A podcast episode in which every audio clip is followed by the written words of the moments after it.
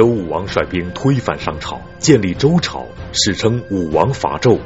这场并不激烈的战斗，却影响了中国历史数千年，这是为什么呢？敬请收看《国史通鉴》第一部之武王伐纣。提起中国古代史上的伟大帝王，我们往往会联想到秦皇汉武、唐宗宋祖，但在古代，尤其是在儒家的观点中，排在前两位的是周文王姬昌和周武王姬发父子。他们父子的伟大在于，他们带领族人不断发展壮大，并最终推翻了商朝的残暴统治，建立起了周王朝。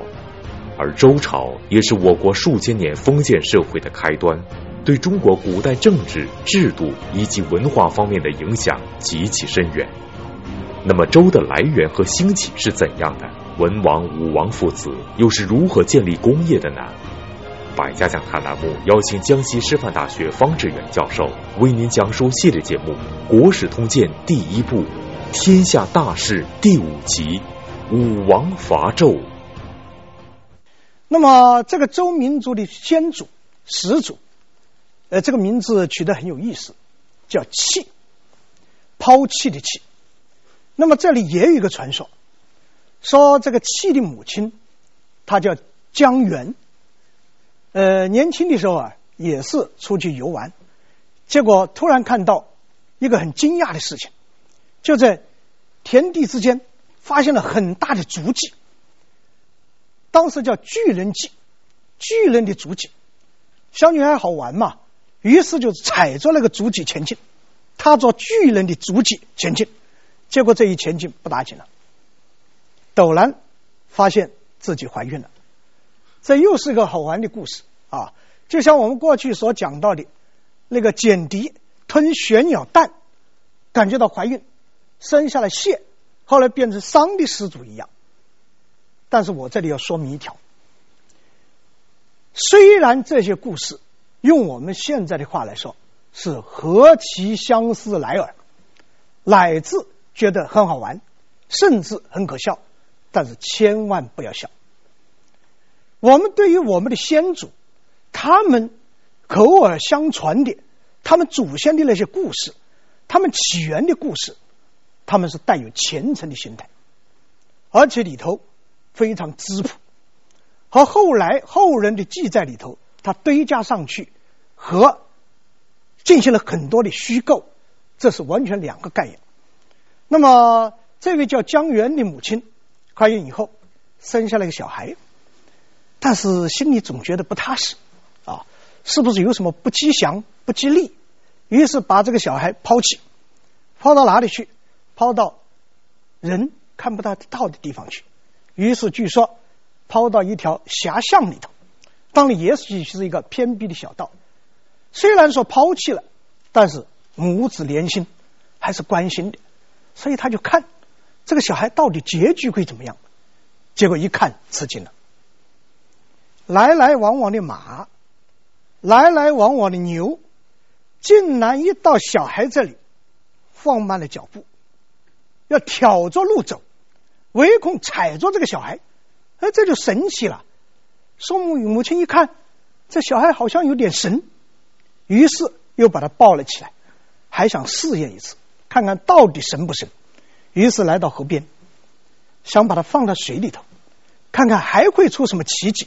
这个奇迹果然发现了，一放，正在将要落水的时候，突然飞来一只鸟，用双翼把这小孩托住。那母亲彻底相信了，这小孩是个神奇的小孩。千万不能抛弃他，但是给他取了个名字，就叫气。由于有了气之于遐想，气之于流水这样的故事，所以这个气已经不再是嫌弃的意思，而是神奇的意思。气一天一天长大，长大了以后志向很远大啊。他这个志向远大是干什么了？喜欢种田，所以我们现在年轻人一听，这算什么远大志向？我们才算远大志向。我记得我们年轻的时候，凡是有志青年都想成为科学家，成为学者。那个时候我也想成为历史学家。那么后来经商潮出来了，有钱的人多起来了，一部分人先富起来了，所以有志青年都想成为企业家啊。我们现在很多有志青年想成为公务员，想为人民服务，呃，这都是很好的事情。但是那年头，正是中国农业文明刚刚发生、刚刚发展的时候，所以戚他把自己的心声、把自己的志向定在务农、定在种庄稼上，应该是志向远大。所以他种的树比别人长得更快，他种的庄稼比别人收成更好。这样一来呀，我们传说说他那个时候正是尧的时候，所以尧。和舜都把他请为农师，推广他的生产技术。你看看高科技人才。于是人们又给他取了一个号，什么号呢？叫姬。姬是什么？姬是谷物。由于他伟大，由于他的子孙后来创下了巨大的事业，人们又把它叫做后姬。你像我们现在北京啊，故宫那一带，故宫前面有建有太庙。有社稷坛，那个社祭祀的是土地，祭祭祀的就是谷神啊，一个祭祀土地神，一个祭祀是谷神，五谷之神。因此，人们就把这个气，也就是后稷，称之为谷物之神了。那么，这个神话就越来越厉害了。那么，他这个家族是居住在哪里？最早的时候，居住在陇东那一带。那个地方叫北滨，用我们现在的地理概念，那就是甘肃省的东部，泾水的上游。我们说泾渭分明啊，有渭水，有泾水，它这个在泾水的上游。那么经过一段时间的发展，大概在夏的时候，特别是在太康失国那一段时间，以及后来夏商交替的那一段时间，这个家族慢慢的由。或者说，这个民族、这个部族，他慢慢的由泾水的上游，逐渐向南进行迁徙，就迁到泾水的中游。用我们现在的概念，就是陕西省宾县一带。这一带他们得到了很大的发展。管他夏朝和商朝，东风来西风去，跟我全然无关。我们发展，我们生产，我们繁殖。这经过几百年的发展，到了周文王的祖父，这个人物很重要，叫做古公旦父。到他的时候，周已经发展成为一个人口比较多的民族了，因此继续寻找生存空间，要寻找更好的生存空间。那么这个民族，他在古公旦父的带领下，就来到了周原这个地方，特别的出名啊，周原。土地比较肥美，水资源比较丰富，同时又是平原和丘陵的交界地，既适合农业发展，又适合畜牧业发展，所以在这一块地方，他们发展非常之快。这个古公旦父生了三个儿子，实际上不止三个，他比较著名的是三个儿子，老大叫做泰伯，老二叫做雍仲。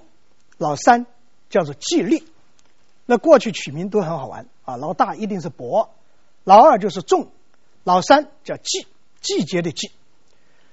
呃，按照一般的继承法，古公旦父他如果一旦去世，他应该把这个位置留给泰伯，就是留给长子。但是，当一个民族在发展过程中的时候，往往未必是嫡长子。可能往往选中最有能力的儿子，但是这三个儿子可能能力都不是太好。古公旦父看中了孙子，这在中国的历史上也经常出现的啊，非常著名的故事。你像到了明朝，明成祖朱棣推翻了侄子朱允炆，自己做皇帝了，那就是永乐大帝。那么两个儿子，老大、老二，老大温文尔雅。老二能征善战，立下了很多功劳，到底谁取舍不下？结果我们江西的谢晋说了一句话：“好胜孙。”你儿子相处不下，你比孙子吧。那个老大有个儿子，孙子很厉害后来选了这一家。后来康熙皇帝也面临着同样的情况，所以中国历史上这种事情很多。那么古公旦夫也一样，看中了这个孙子，那么怎么把位置传给他？是不是先传给大儿子，再传给二儿子，然后传给三儿子？等三儿子死了以后，再传给这个孙子？那年头太长了，难等，变数很多。那么对于父亲的这种心思，大儿子和二儿子。是清楚的，这就要说人家周朝是兴旺之相。当这两个儿子发现父亲要把位置让给老三的儿子的时候，他们采取了避让。于是他们找一个机会说父亲病了，他们去找药去，找药叫到很远的地方去嘛，能不能回来很难说了。于是下落不明，到哪里去了？以后我们要说，他们跑到东南地区去了。那么他们走了，父亲心里也是雪亮的。这就要说政治家，没有妇人之仁啊，没有妇人之仁。说这个两个儿子不见了，我一定要把他找回来。不找，大业为重，于是传给了第三个儿子季历。季历死了以后，王位这个位置就自然传到了自己的儿子。这个人叫姬昌，也就是我们下面将要说到的。周文王，古公旦父，也就是他的祖父。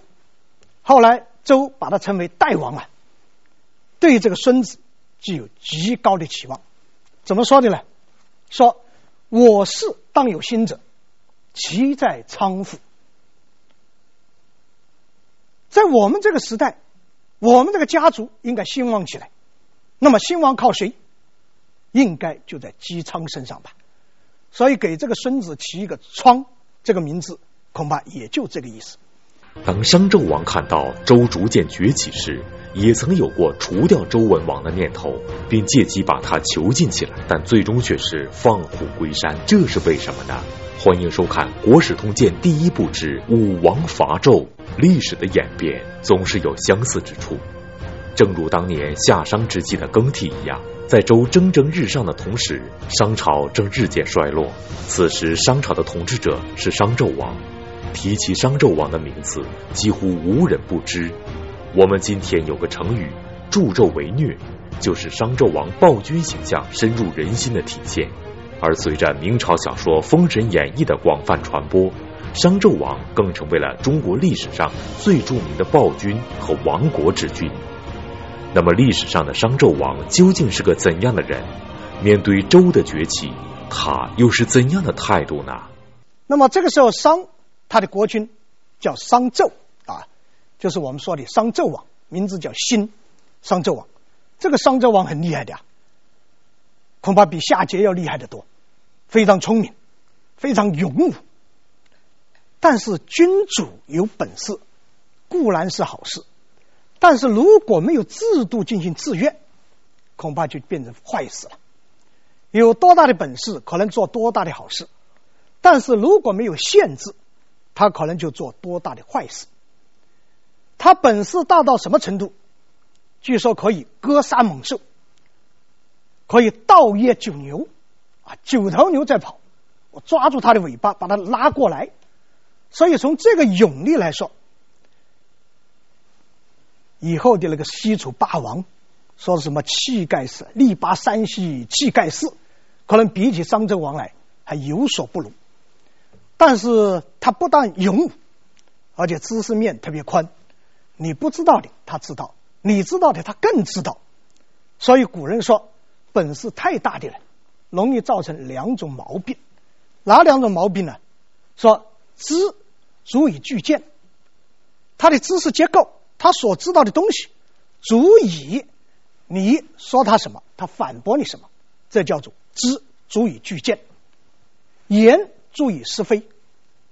他说的话完全可以掩盖自己的错误，他犯了错误，他还把自己说成是很好，这个问题就太大了。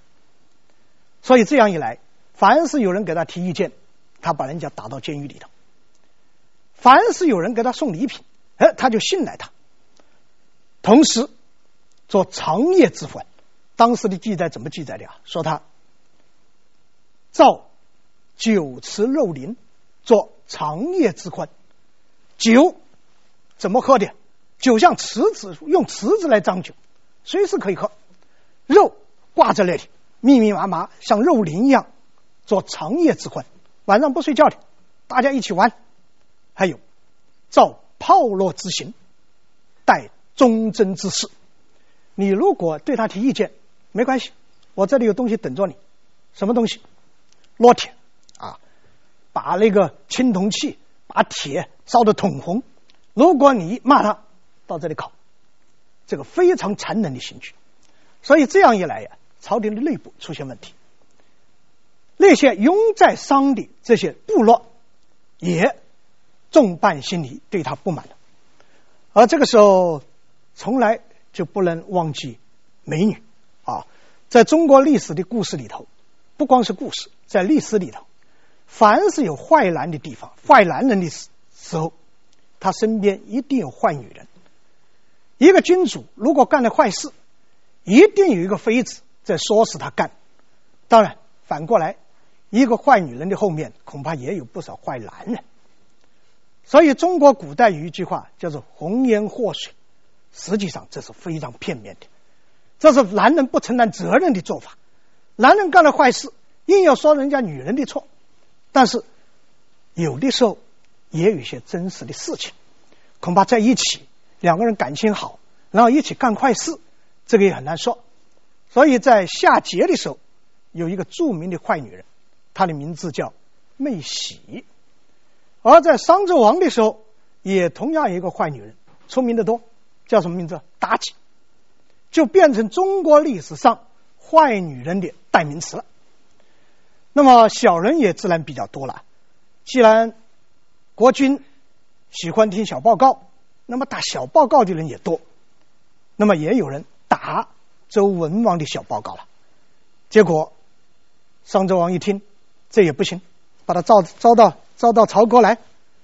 至于为什么要去，我们上一次谈商汤的故事已经谈了。你不去不行了。去了以后，下到监狱里头囚禁起来。当然，囚禁周文王的地方不叫下台了，叫有礼，经过在那里。但是伟大的人物就是伟大的人物，不会泄气啊！你把我囚禁起来可以。据记载说，周文王就在监狱里头，白天。演八卦，演易经，晚上观天象，把伏羲氏发明的这个八卦，他演绎为八八六十四卦。这个易经据说就这样传开了。他可以知道过去，可以知道未来，可以知道生，可以知道死。这当然，我们都说他是神话了。呃，然后他怎么能够出来？出来的故事也很简单。就像夏桀放商汤一样，无非是要周民族要把财富送过去，要把美女送过去。于是商纣王觉得恐怕他还不足以危害我，放了。放了以后，又是一次放虎归山。当然，大家要问：如果杀了怎么办？杀了可能会有些损伤，但是仍然阻止不了周。发展的步伐。以后我们谈到辽的时候，要谈到辽害怕女真族的崛起，经常派部队去打女真。什么叫做打女真啊？把女真人的青壮男子统统杀掉，但是并没有阻挡住女真发展的步伐。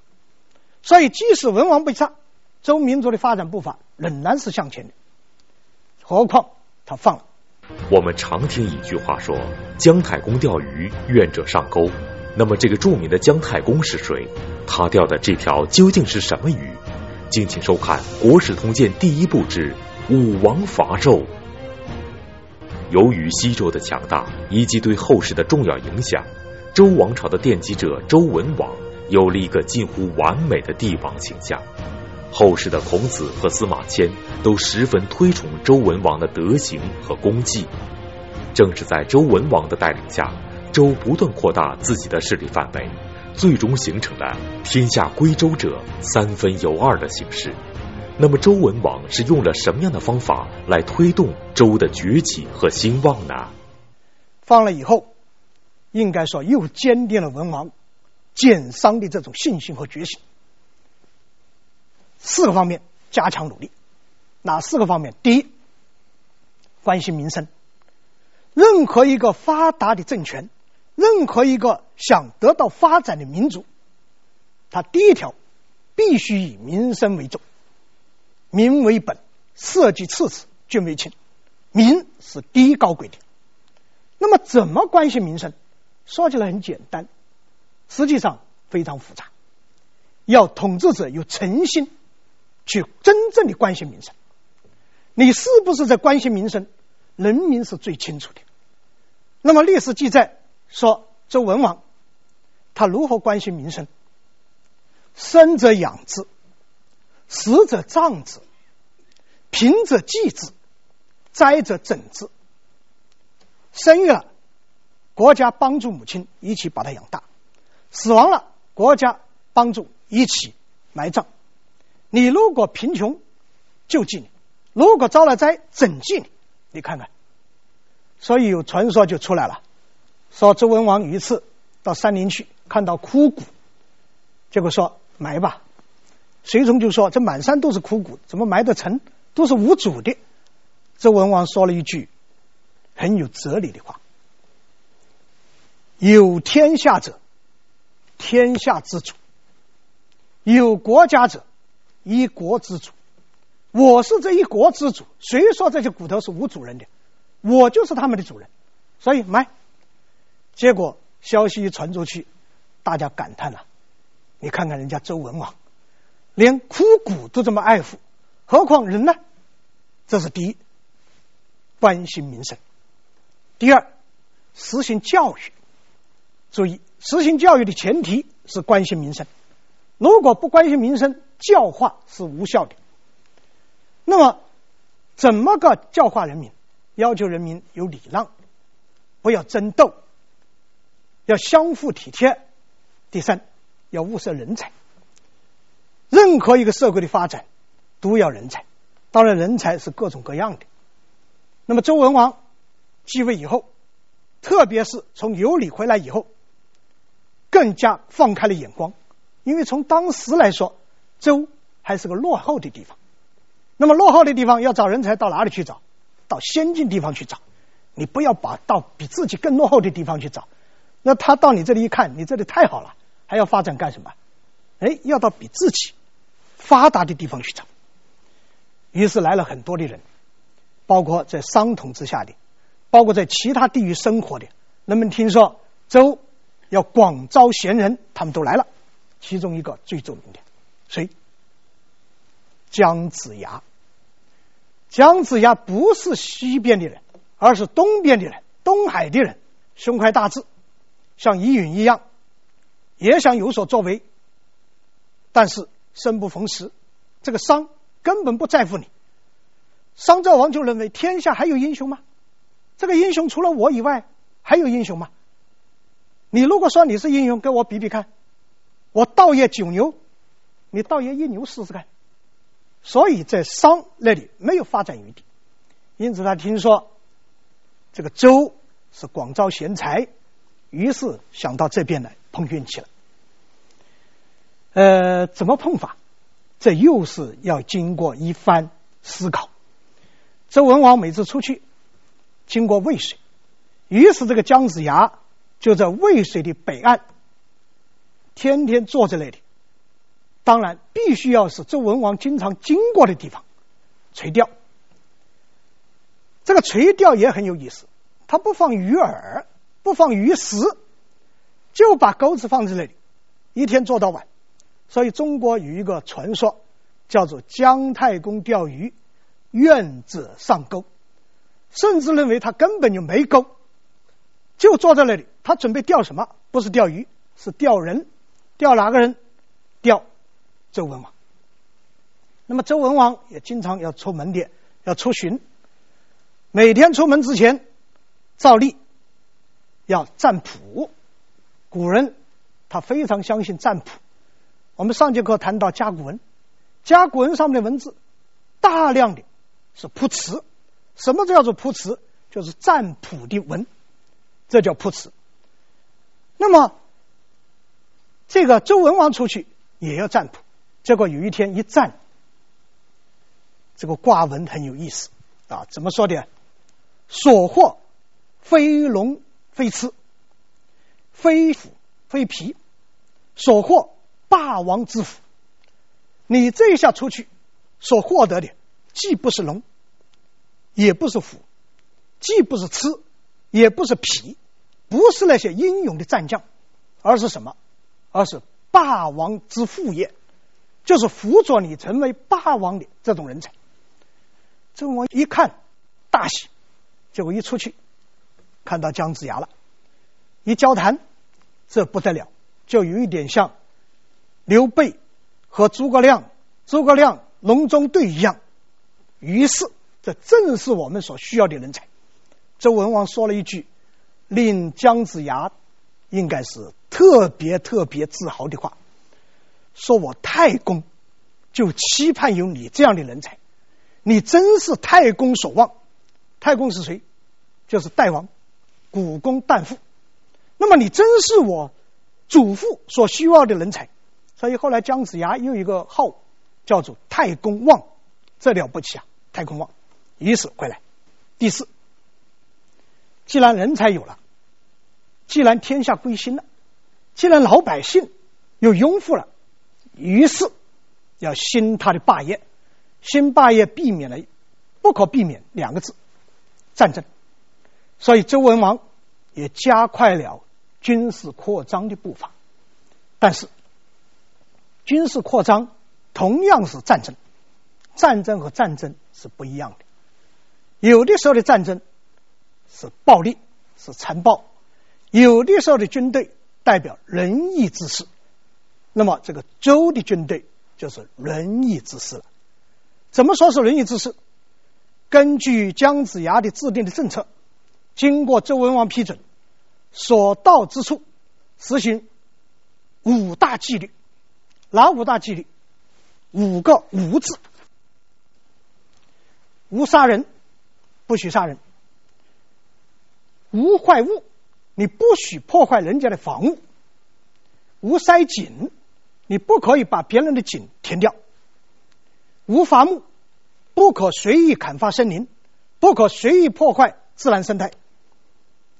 无掠六畜，你不能把别人的猪犬等等来抢劫，这绝不允许。凡是违反的，杀无赦。所以这样一来，周的军队就变成仁义之士了。对于那些在残暴统治下的人民来说，无异于是解放军嘛。我们常说一个词“封建”，那么封建究竟是什么含义？普天之下莫非王土，封建给我们带来了什么呢？欢迎收看《国史通鉴》第一部之“普天之下”。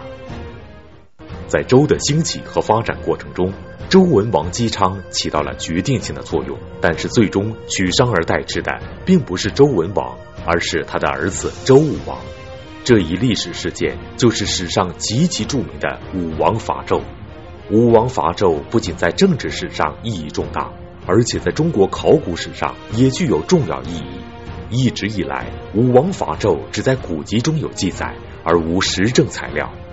一九七六年，在陕西省临潼出土的古青铜器厉簋解决了这一问题。厉簋腹内底部铸有“武王征商为甲子朝”等铭文四十二字，记录了周武王伐纣的准确日期。经过夏商周断代工程的专家们使用多种科学方法测算，确定武王伐纣的确切日期是公元前一零四六年，也因此确立了商周以来的年表。那么，如此重要的武王伐纣会是一场怎样的战斗？周武王是如何打败商纣的呢？但是非常遗憾，周文王还来不及和商纣王面对面交锋，他就死了，他去世了。那么去世以后，他是第二个儿子姬发继承了他的位置。那么这一位就是后来著名的周武王了。临死之前，周文王给周武王留下了三句话的遗嘱。这三句话的遗嘱很有深意。哪三句话？见善不怠，你见善不要怠慢；时至勿疑，时机到了不要迟疑；去非无处，如果去罪恶、去罪过、去非啊无处，不要停留，你不要停顿。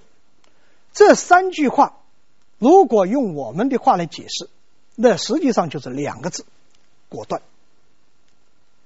扬善要果断，除恶要果断，时机到了，机不可失，要果断。那么，果断干什么？归根到底是一个字，就针对商。那么，周武王后来又经过十多年的发展，啊，在姜子牙的这种策划下，在他继位以后的第十三年，东征，东征打谁？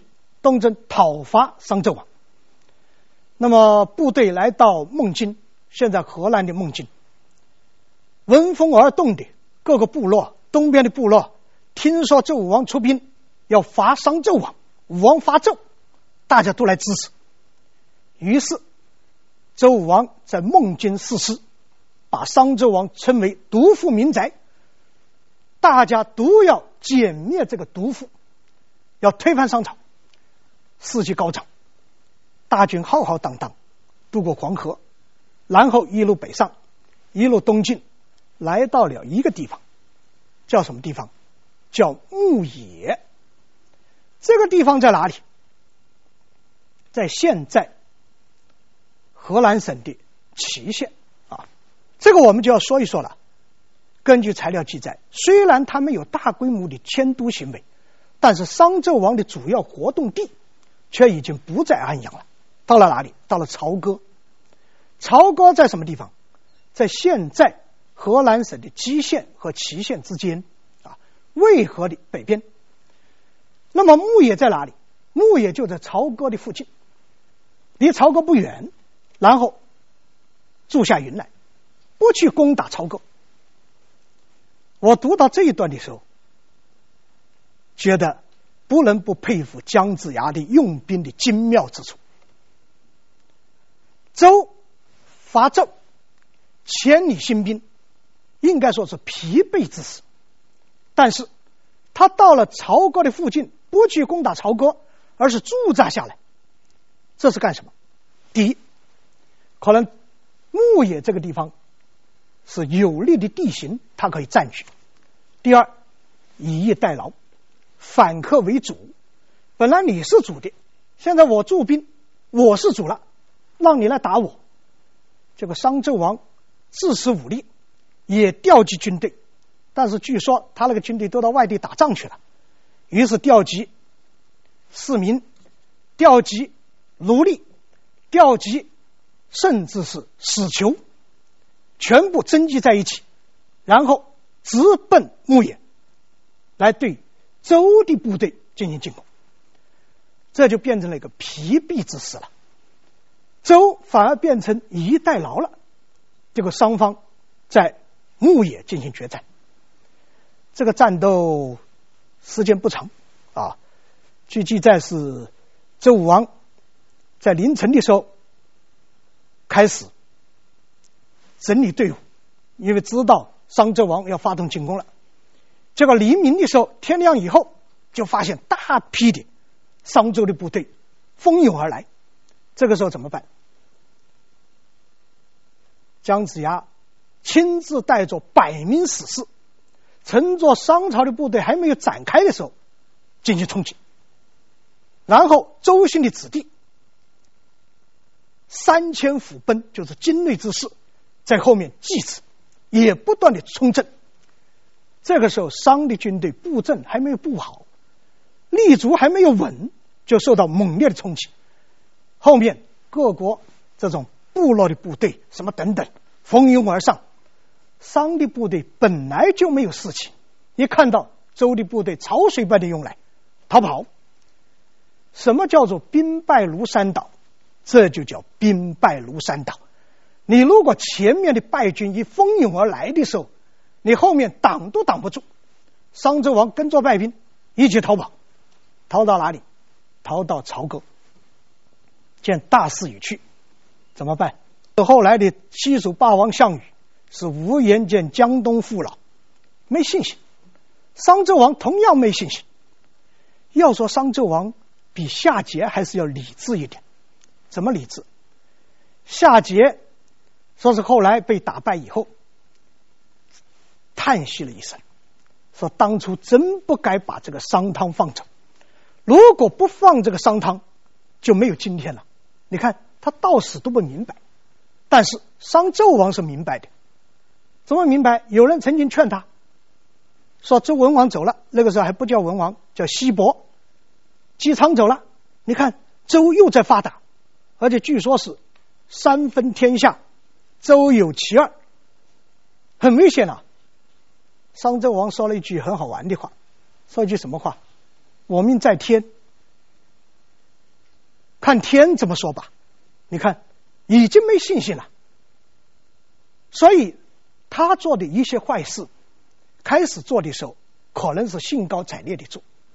后来做的时候，觉得恐怕要悔改也晚了，干脆破锅子破摔。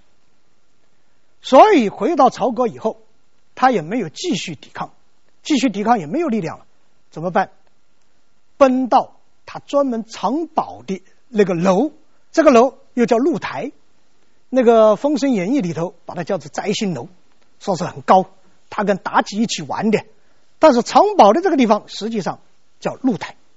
一把火把露台烧掉，这个火势就蔓延，商纣王自己被烧死。火势蔓延到民居，周武王的部队进入到朝歌，反而变成消防队了，救死扶伤。你看看仁义之师和暴虐之君，他的情况是不一样的。那么这一次战争实际上时间很短，我刚才说这边一冲锋，那边就兵败如山倒。所以，清代一位著名学者，民国时候的梁启超先生说了一句很好玩的话。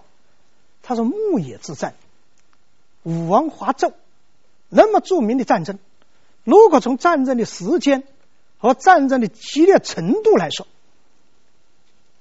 在座的不知道有没有广东广东人啊？